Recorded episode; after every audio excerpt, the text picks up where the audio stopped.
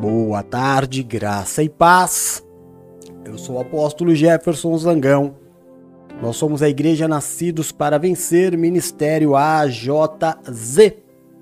Hoje, dia 16 de setembro de 2022, diretamente de Praia Grande, São Paulo, Brasil, para agora 61 países cadastrados nas nossas redes sociais. Glórias ao nome do nosso Senhor Jesus. O relatório de ontem, de madrugada, é que mais um país, a Dinamarca, agora também está recebendo as nossas programações. Ah, como Deus é bom! Como, como me alegra o coração poder ter frutos para poder entregar ao Senhor. É maravilhoso quando nós trabalhamos e vemos o fruto do trabalho. Deus tem nos dado fruto do nosso trabalho. Deus seja louvado. seja louvado também você que me ajuda a fazer a programação, é, manter a programação no ar para que mais e mais vidas nós estamos aí chegando em muitas partes do mundo para a honra e glória do Senhor. Eu me alegro sobremaneira. Muito, muito, muito feliz. Não tem como me alegrar mais do que quando nós alcançamos mais uma nação. Não é? É isso aí. Bom, vamos ao nosso devocional da tarde meio-dia, meio-dia e sete minutinhos agora, antes daquela bênção sobre a vida financeira dos dizimistas, daqueles que contribuem, aqueles que são responsáveis por, por frutos como estes que nós estamos vivendo. Lucas capítulo 21, versículos de 1 a 4 diz assim: Jesus olhou e viu os ricos colocando suas contribuições nas caixas de ofertas. Viu também uma viúva pobre colocar duas pequeninas moedas de cobre e disse: Afirmo que esta viúva pobre colocou mais do que todos os outros. Todos esses deram do que lhe sobrava, mas ela, da sua pobreza, deu tudo o que possuía para viver. Amém? Essa palavra é maravilhosa, por quê? Porque nós estamos na semana do esforço. Nós estamos sendo ministrados pelo Espírito Santo de Deus desde domingo até amanhã, quando encerramos a semana, de que o reino dos céus é conquistado pelo esforço e aqueles que se esforçam se apoderam deles. Jesus estava, como sempre, rodeado de grande número de pessoas. Aqueles que tinham grandes posses entregavam grandes valores ao ministério de Jesus. Existia uma caixinha chamada gasofilácio, onde eram depositadas todas as ofertas. E Jesus atentamente observava a cada pessoa que entregava as suas ofertas. Foi quando de repente, no meio a grandes valores que entravam, entrou uma viúva pobre. No momento mais difícil da sua vida, ela trouxe uma moeda, que segundo o nosso Senhor Jesus era tudo o que ela tinha. E ela entregou. Aquele ato toca o coração de Jesus aquela atitude daquela viúva pobre faz com que Jesus se manifeste no meio de todas as pessoas que entregavam grandes valores para o ministério do Senhor. E ele diz aos discípulos: Você está vendo esta mulher? Ela é um exemplo. Porque todas as pessoas que aqui estão estão entregando grandes valores daquilo que lhes sobra, porque graças a Deus são pessoas prósperas. Graças a Deus, são pessoas de muitas quantias. Mas esta mulher, ela está sendo fiel no pior momento da sua vida. Ela está entregando mais do que todos estes outros hoje estão entregando, porque ela está entregando tudo o que ela tem no momento mais difícil. E sabe o que acontece muitas vezes, irmão? Acontece que quando as coisas se tornam difíceis na nossa vida, nós retemos a mão. Mas não é que a gente encolhe a nossa mão das práticas do dia a dia. A primeira coisa, quando financeiramente eu passo por alguma dificuldade, a primeira coisa que eu retenho é aquela que eu não deveria. Porque o meu socorro vem do céu. O meu milagre vem do céu. E aí o que, que eu faço? Eu puno a obra de Deus. Eu puno a igreja, retendo o meu dízimo, como quem diz, de tudo o que eu tenho para fazer, o dízimo é o menos importante. E aí um abismo chama outro abismo. Aí a pessoa deixa de fazer aquilo que era a única coisa que ela deveria fazer no tempo da crise. Permanecer posicionado em fé. Porque sem a entrega dos dízimos não há prosperidade. Não há milagre financeiro. Não há mudança de sorte.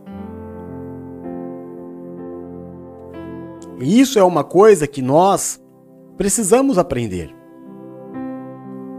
Se eu quero viver algo de diferente na minha vida, eu preciso acreditar na interferência do Senhor. Amém?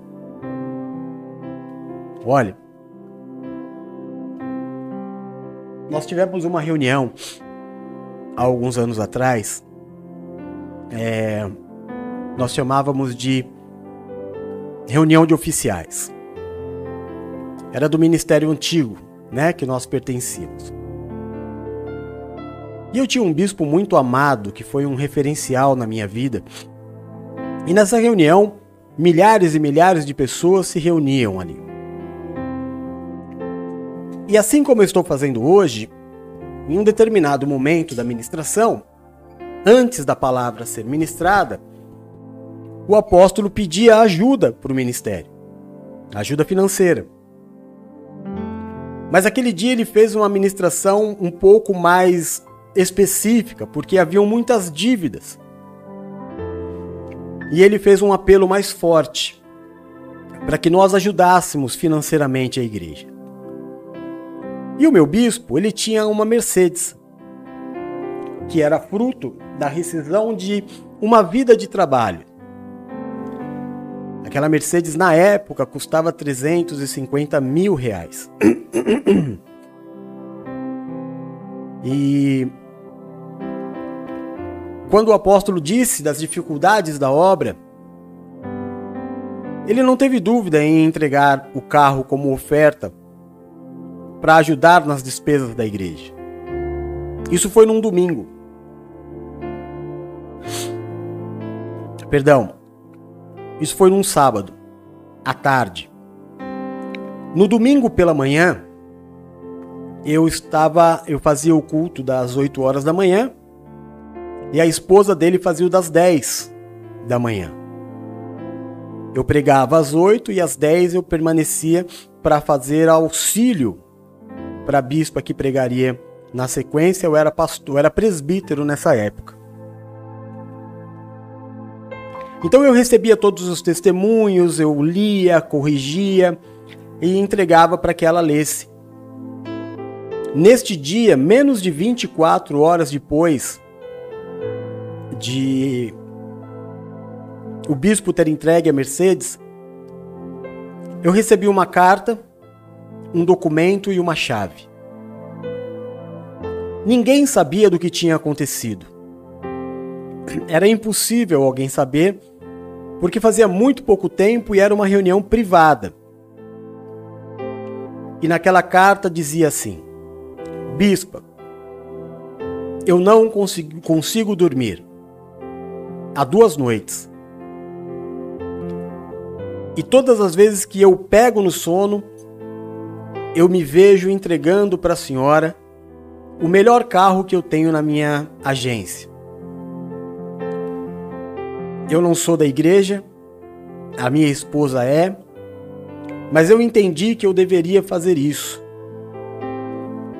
Então eu estou, até sem saber o que estou fazendo, entregando para a senhora de presente o melhor carro que eu tenho na minha agência. E era um Mitsubishi.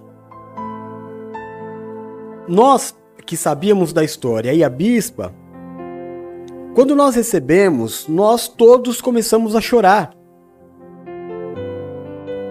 Porque nós não tínhamos. É... Primeiro, a entrega foi muito grande. E quando a gente entrega alguma coisa, irmão, a gente entrega para ficar sem.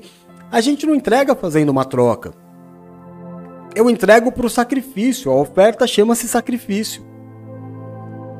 Mas existe um Deus que é galardoador.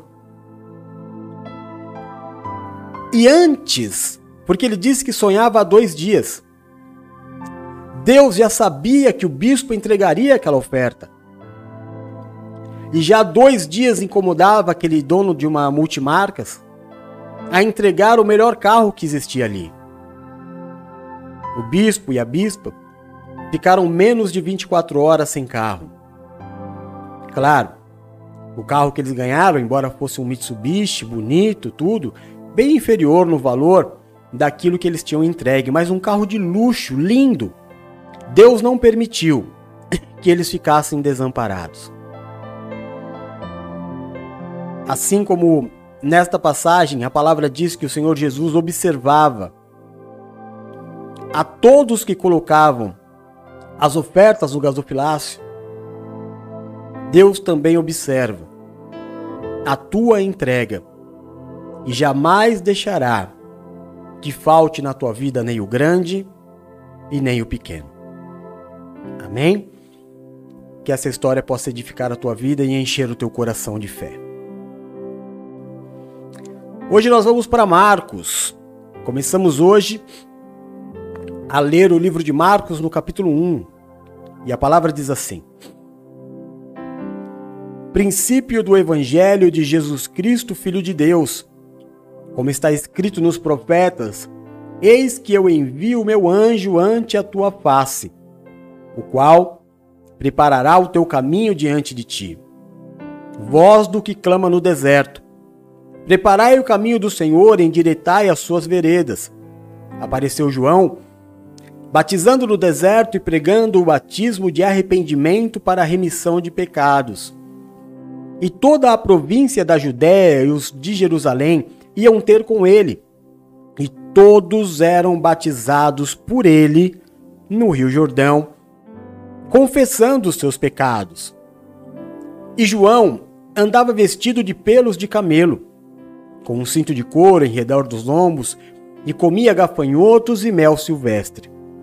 E pregava, dizendo: Depois de mim vem aquele que é mais forte do que eu, do qual não sou digno nem sequer de desatar as correias das suas sandálias.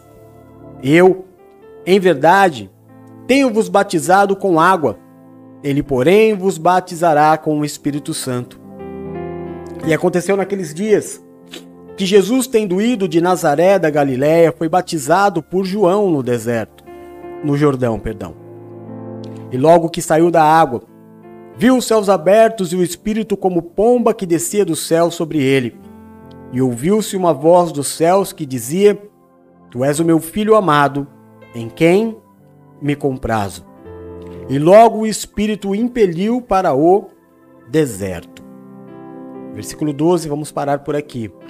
Bom, é, o livro de Marcos ele começa numa pegada bem, né, bem corrida, diferente de outros evangelhos que são detalhistas, começam contando genealogia e não, este evangelho já começa com as coisas né, na ação mesmo.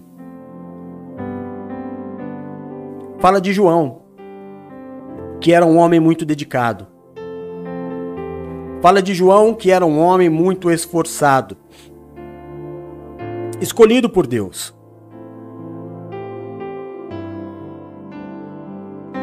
Veio para preparar o caminho de Jesus. Veio para apregoar o novo reino, a nova terra. Mas a sua autoridade ela era limitada. A autoridade delegada por Deus para João era para que ele batizasse para perdoar pecados. Claro, esse batismo de extrema importância.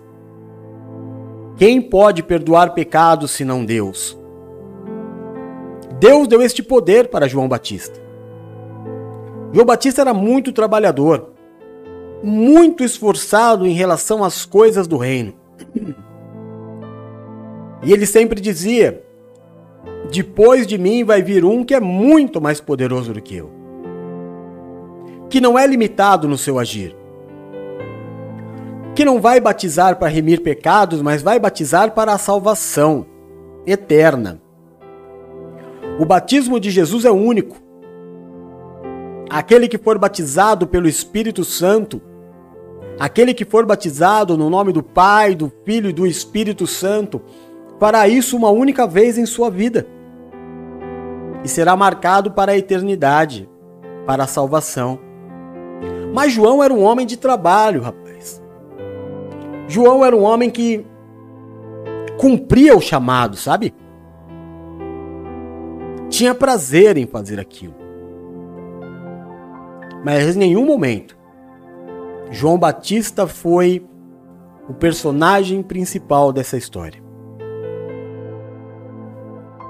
Depois de dar este relato sobre João, Jesus aparece, e Jesus sim é o foco da história. De toda a Bíblia, seja no Antigo ou no Novo Testamento, o centro da palavra de Deus é Jesus. Quando nós lemos a palavra de Deus, seja no Antigo, seja no Novo Testamento, nós fazemos isso detectando Jesus em cada história porque ele é o centro. E todo mundo que está servindo ao Pai sabe disso. E não espera nenhum tipo de é, agradecimento de Deus, embora saibamos que o Senhor é galardoador daqueles que o buscam, que Deus dá presente, que Deus prospera, que Deus muda a sorte. Mas o foco é Jesus o foco do pai é o filho.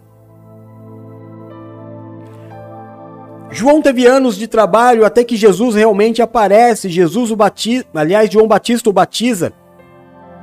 Abre-se o céu, vem uma pomba, o, espírito no formato de uma pomba, vem sobre Jesus, a voz do céu se abre. E para Deus não havia ninguém naquele lugar a não ser Jesus. E a voz é direta para dizer a todos sobre Jesus, não sobre João. Quando a pomba vai sobre Jesus, o pai abre os céus e diz: Este é o meu filho. Este é o meu filho em quem eu me alegro. Apóstolo, por que, que o senhor está salientando isto no culto de hoje? Porque tem muita gente querendo o brilho de Jesus. Você sabe para que que eu fui levantado, irmão? Para que o nome dele seja conhecido. É para isso que eu existo. Eu não existo para pregar o nome do apóstolo Jefferson. Se você pegar todas as minhas ministrações, e olha, tem, são meses de pregação. Para você assistir todas as minhas pregações, você vai levar meses. Porque tem muito material. Você só vai ouvir o meu nome na abertura quando eu me apresento. Porque o nome pregado não são as minhas obras. O que eu prego é o nome de Jesus, é o reino, são as boas novas, os milagres, o poder, aquilo que ele pode fazer por você. Importa que ele cresça e eu diminua, mas nós vivemos hoje num tempo onde muitas e muitas pessoas estão crescendo, se tornando famosas e se enriquecendo através do nome de Jesus. Usam o nome de Jesus Cristo como trampolim para a fama. No nosso programa das 10 horas da noite, a gente já apresentou escândalos horríveis. Agora, nós estamos vivenciando um dos maiores escândalos do meio evangélico. Mas não é o único. É muito grande porque se trata de pessoas extremamente famosas. Mas não é o único deste ano que nós tratamos. Estou falando deste ano. Nós estamos no meio de um dos maiores escândalos de luta pelo poder que a igreja já. Igreja não. Que a religião já viveu. Sabe, irmão, antigamente o diabo tinha vergonha de algumas coisas. Agora ele não tem mais vergonha de nada. Antigamente a pessoa ela, ela, ela caía no pecado, ela se constrangia, ela se quebrantava, ela buscava alguma forma de declarar isso, de tirar o peso, se afastava, buscava correção, é, buscava a Deus principalmente. E se Deus permitisse, um dia ela voltava, como aconteceu com o pastor Caio Fábio, que é um grande referencial do meu ministério. Tá bom, foi o maior pastor do país, caiu, teve o seu tempo, esperou, se arrependeu, restaurou a sua casa, restaurou a sua família, restaurou o seu testemunho e voltou. Porque tudo deve ser feito segundo a vontade de Deus e não do homem, mas hoje Hoje nós só, não só temos todo tipo de pecado explícito entre a liderança. Eu estou falando na liderança, eu não estou falando do povo, não. Na liderança das religiões. A gente está aí no meio de um caso de adultério. E ao invés da pastora colocar a viola no saco, pedir perdão e buscar é, correção, não. Ela enfrenta ela enfrenta. Querendo dizer ao povo que ela tem razão. E o que é pior, ontem essa pastora fez uma live. Quando eu vi, tinham 8 mil pessoas. Todas apoiando o ato dela. Como é que você apoia alguém que cometeu adultério? Alguém que escandalizou a igreja? Alguém que cometeu pecado de prostituição? eu não estou condenando, estou condenando a atitude, porque qualquer um pode pecar. Agora, você enfrentar as tuas autoridades espirituais, a, a, a direção da igreja, porque você é, quer ser maior. Ontem, na nossa live da noite, no culto da noite, entrou um irmão falando: Olha, por favor, eu estou pedindo oração porque na minha igreja o pastor se relacionou com a diaconisa. É o que a gente diz sempre. A gente fica sabendo dos escândalos gigantescos. Mas o que acontece nos menores, a gente não sabe. E como confirmação, veio o irmão ontem pedir oração. Porque as pessoas não temem mais a Deus. Porque a religião se tornou um grande negócio. É muita gente falando, ai, Deus falou comigo, ai, Deus me deu uma palavra, ai, Deus me deu uma música, e com essa palavra ele ganha dinheiro, e com essa música ele ganha dinheiro, e tudo vira comércio. E a passagem que diz que o que de graça recebestes, de graça entregueis, fica para trás. Porque o grande barato é usar o nome de Cristo para crescer. João Batista trabalhou, se esforçou, e quando vem a palavra de Deus, Deus o ignora, porque ele é simplesmente um servo. O foco é Cristo. Eu sei que na humanidade Talvez até repreendessem a Deus, dizendo: ai, que injustiça, que falta de educação. João está aí trabalhando a vida inteira e o Senhor nem sequer vira a palavra para ele. Trabalhar para o reino é uma honra. Você já é a pessoa mais abençoada do mundo por ter a oportunidade de, mesmo sendo falho, mesmo sem merecer, mesmo sendo pecador, ele ainda dizer: pode trabalhar na minha obra. E você ainda quer reconhecimento, você ainda quer louvor, você ainda quer elogios. Enfia uma coisa na sua cabeça, você não merece. Você faz por misericórdia, por amor, tudo é lucro, é lucro. Poder pregar ao meio-dia é lucro para mim porque eu não mereço. E porque eu sei o quão devedor eu sou, mais eu quero fazer para provar o meu amor. Mas existem pessoas extremamente humanas fazendo a obra de Deus. Só que a obra de Deus não é de carne. Eu preciso partir do, do, do, é, do, do, do início, sabe? Não? O princípio de tudo é que eu não mereço. Se não fosse por Jesus Cristo, eu não seria salvo. Se não fosse por Jesus Cristo, eu não faria parte da família de Deus. É a Ele toda a honra, a Ele toda a glória, a Ele todo o domínio e toda a majestade. A Ele. Não tem nenhuma parte disso que é minha. Eu só obedeço, eu tenho pena. Pena daqueles que não entendem. Pena daqueles que olham para minha vida e acham que eu sou o dono. Eu não sou dono de nada. A igreja é de Cristo, eu sou servo. Servo. E obedeço sem limite, sem pensar. Eu recebo a ordem, eu vou e executo. E aí os humanos ficam, ai, mas por quê? Não tem porquê, irmão. Estamos todos aqui para servir. Deus não olhou para João Batista porque João Batista nem merecia, mas ele sabia. Ele sabia. Tudo isso para mim aqui é lucro. Porque eu não sou digno nem sequer de desatar as sandálias daquele que está por vir.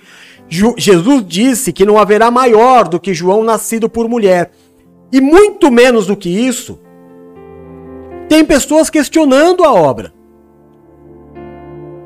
por muito menos do que João Batista, tem muita gente questionando. Ah, porque fui cobrado. Ah, porque tomei uma bronca.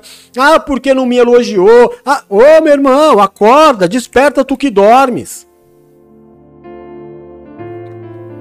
A igreja é um lugar que trata de vida e morte, não é de bajulação que a gente está falando aqui, não.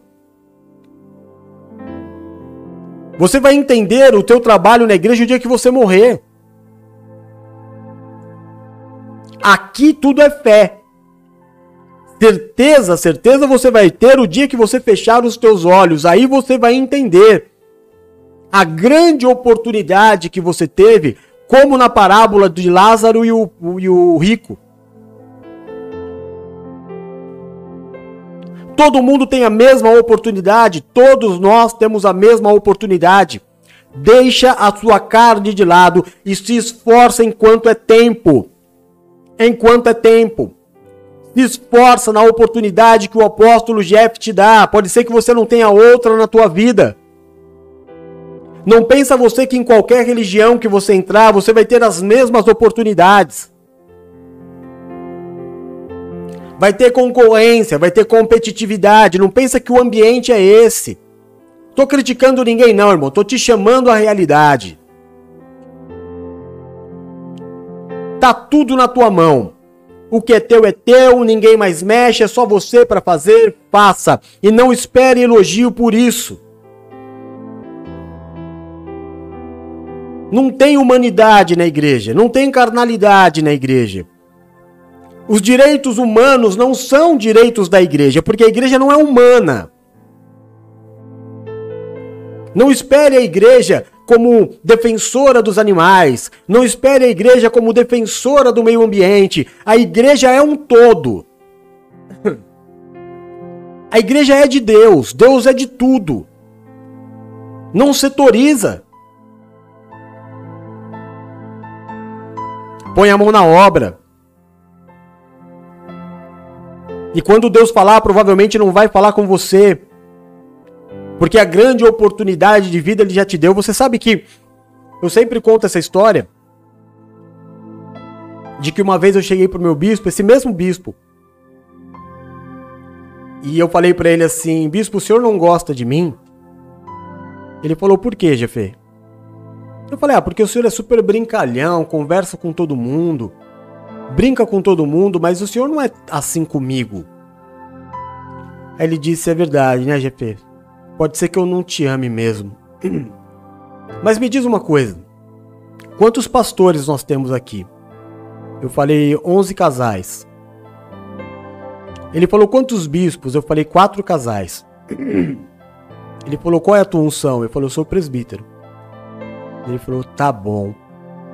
Me fala mais uma coisa, GP.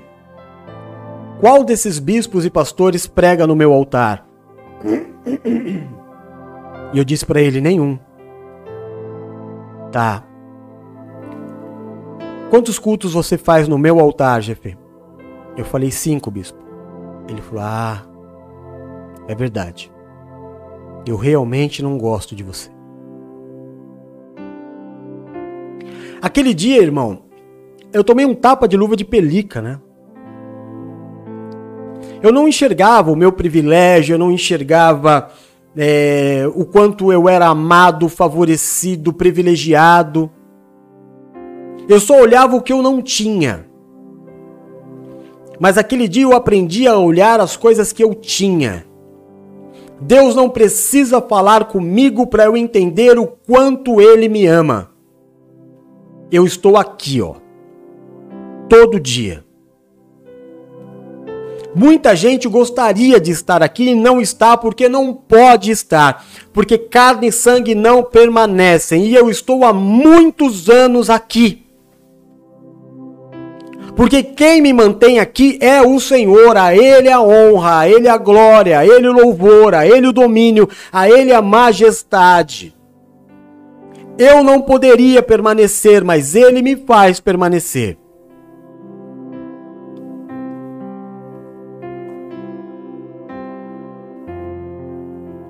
No versículo 13, a palavra diz assim: e ali esteve no deserto quarenta dias, tentado por Satanás, e vivia entre as feras, e os anjos o serviam. E depois que João foi entregue à prisão, veio Jesus para a Galiléia pregando o evangelho do reino de Deus. Ele dizia: O tempo está cumprido. O reino de Deus está próximo. Arrependei-vos e creia no evangelho. E andando junto ao mar da Galiléia, viu Simão e André, seu irmão, que lançavam rede ao mar, pois eram pescadores. E Jesus lhes disse: Vinde após mim, e eu farei que sejais pescadores de homens. E deixando logo as suas redes, o seguiram. E passando dali um pouco mais adiante, viu Tiago, filho de Zebedeu, e João, seu irmão, que estavam no barco consertando as redes. E logo os chamou, e eles, deixando seu pai Zebedeu no barco com os jornaleiros, foram após ele. Entraram em Cafarnaum e logo no sábado, indo ele à sinagoga, ali ensinava. E maravilhavam-se da sua doutrina, porque os ensinava como tendo autoridade, e não como os escribas. E estava na sinagoga deles um homem com um espírito imundo, o qual exclamou, dizendo: Ah, aqui temos contigo, Jesus Nazareno. Vieste destruir-nos? Bem sei que és o Santo de Deus. E repreendeu-o Jesus, dizendo: Cala-te e sai dele. O espírito imundo, convulsionando e clamando com grande voz, saiu dele. E todos se admiraram a ponto de perguntarem entre si, dizendo: O que é isso? Que doutrina é esta?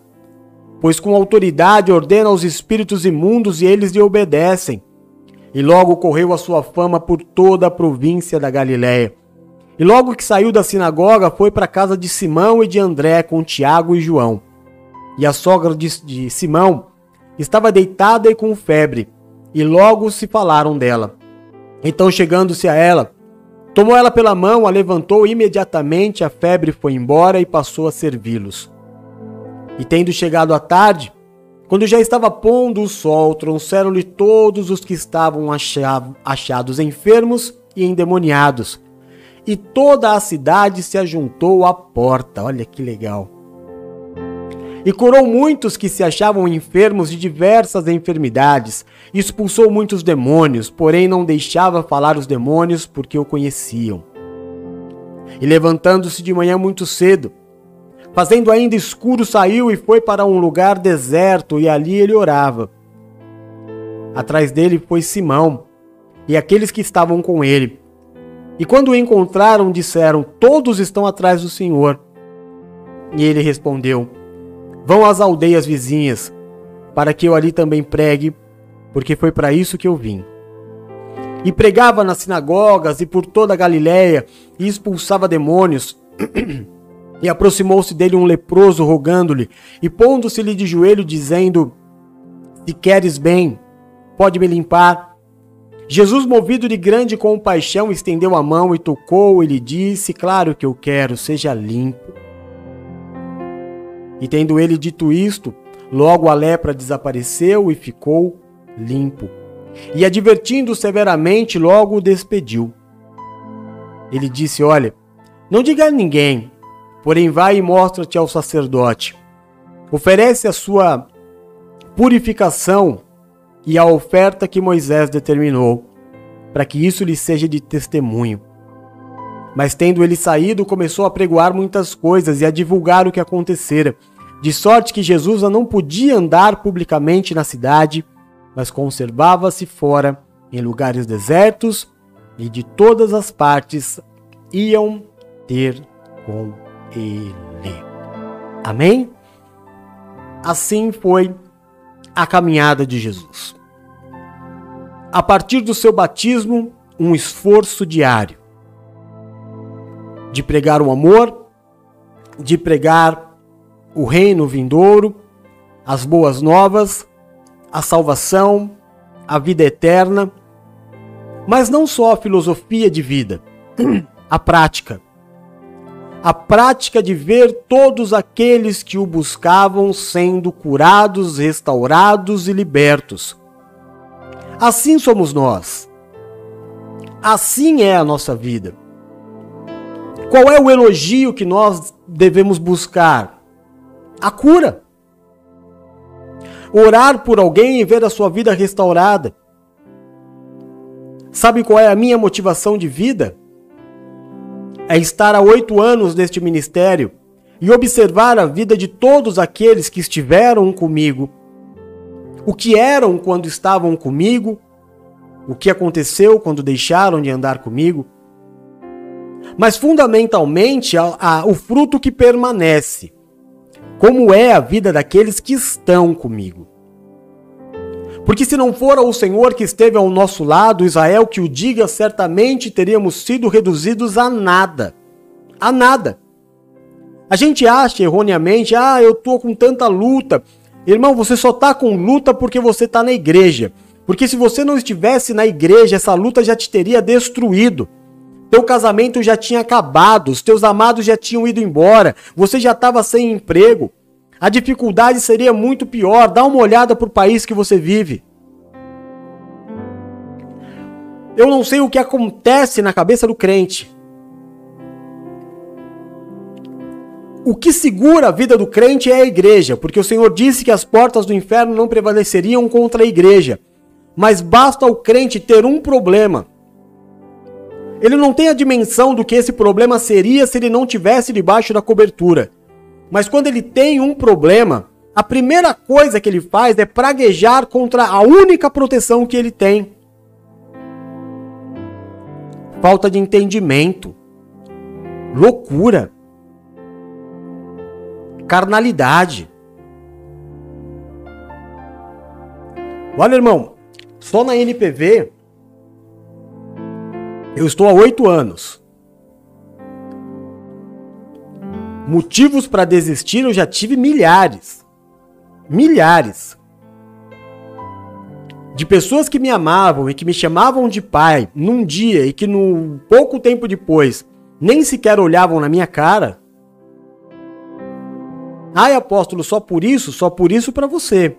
Porque quando você me chama de pai, você talvez esteja cumprindo um protocolo, mas eu tenho você mesmo como alguém da minha família.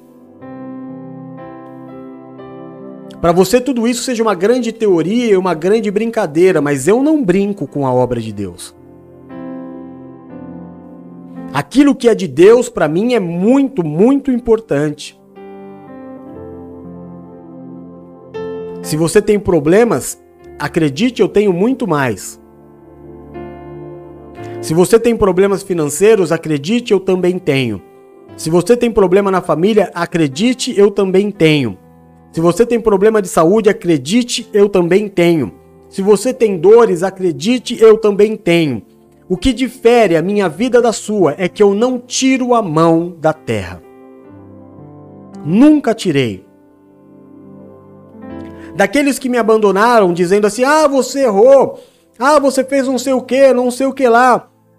Também erraram comigo. Mas eu nunca abandonei. Aliás, nem sequer cheguei a dar uma bronca.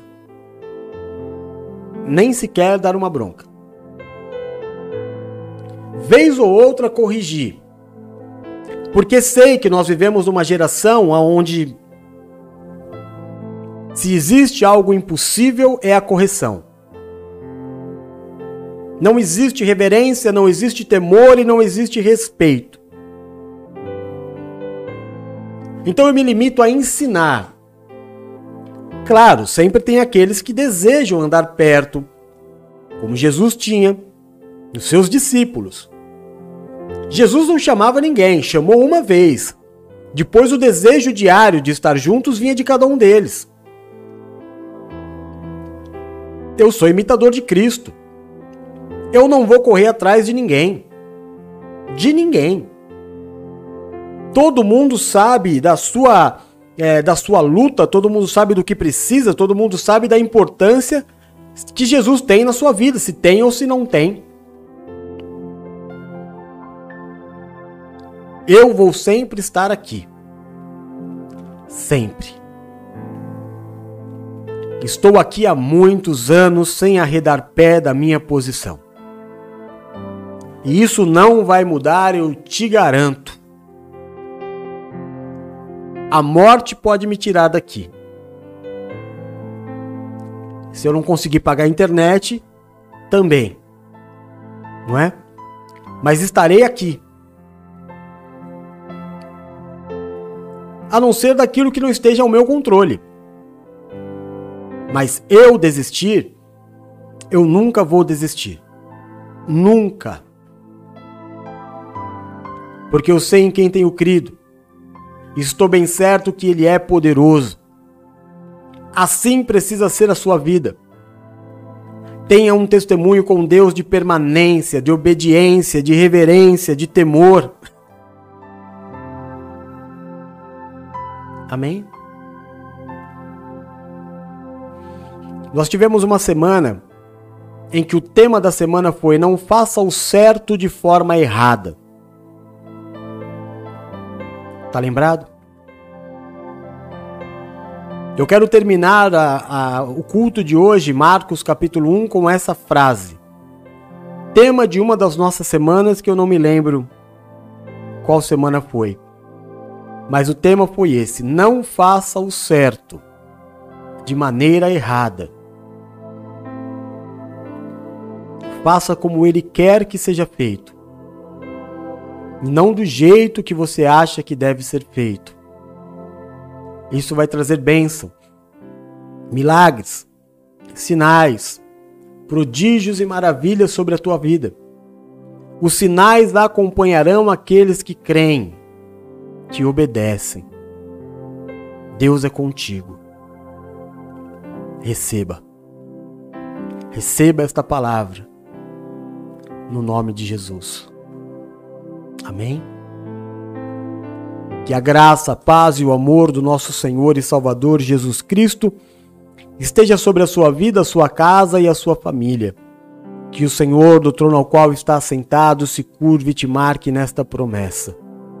Eu te abençoo e te envio, No nome do Pai, no nome do Filho, no nome do Santo Espírito de Deus. Amém e amém. Graças a Deus. Amém? Daqui a pouquinho, às oito e meia da noite, a Bispa Adriana vai trazer a palavra do culto da noite. E às dez horas, eu, Bispa Paula, a Diaconisa Bruna e Bispo Duck com o programa Comunhão de Noite. Não perca, porque olha, tem muitas notícias sobre aquele fato que nós demos na terça-feira, né? Olha, tem muita coisa acontecendo e você precisa ficar por dentro. Esteja conosco às 10 horas, vai ser uma benção. Tenha uma, um ótimo dia, uma ótima tarde, uma excelente noite. Que Deus abençoe a cada um de vocês. Te amo Jesus. Beijo. Fui. Tchau.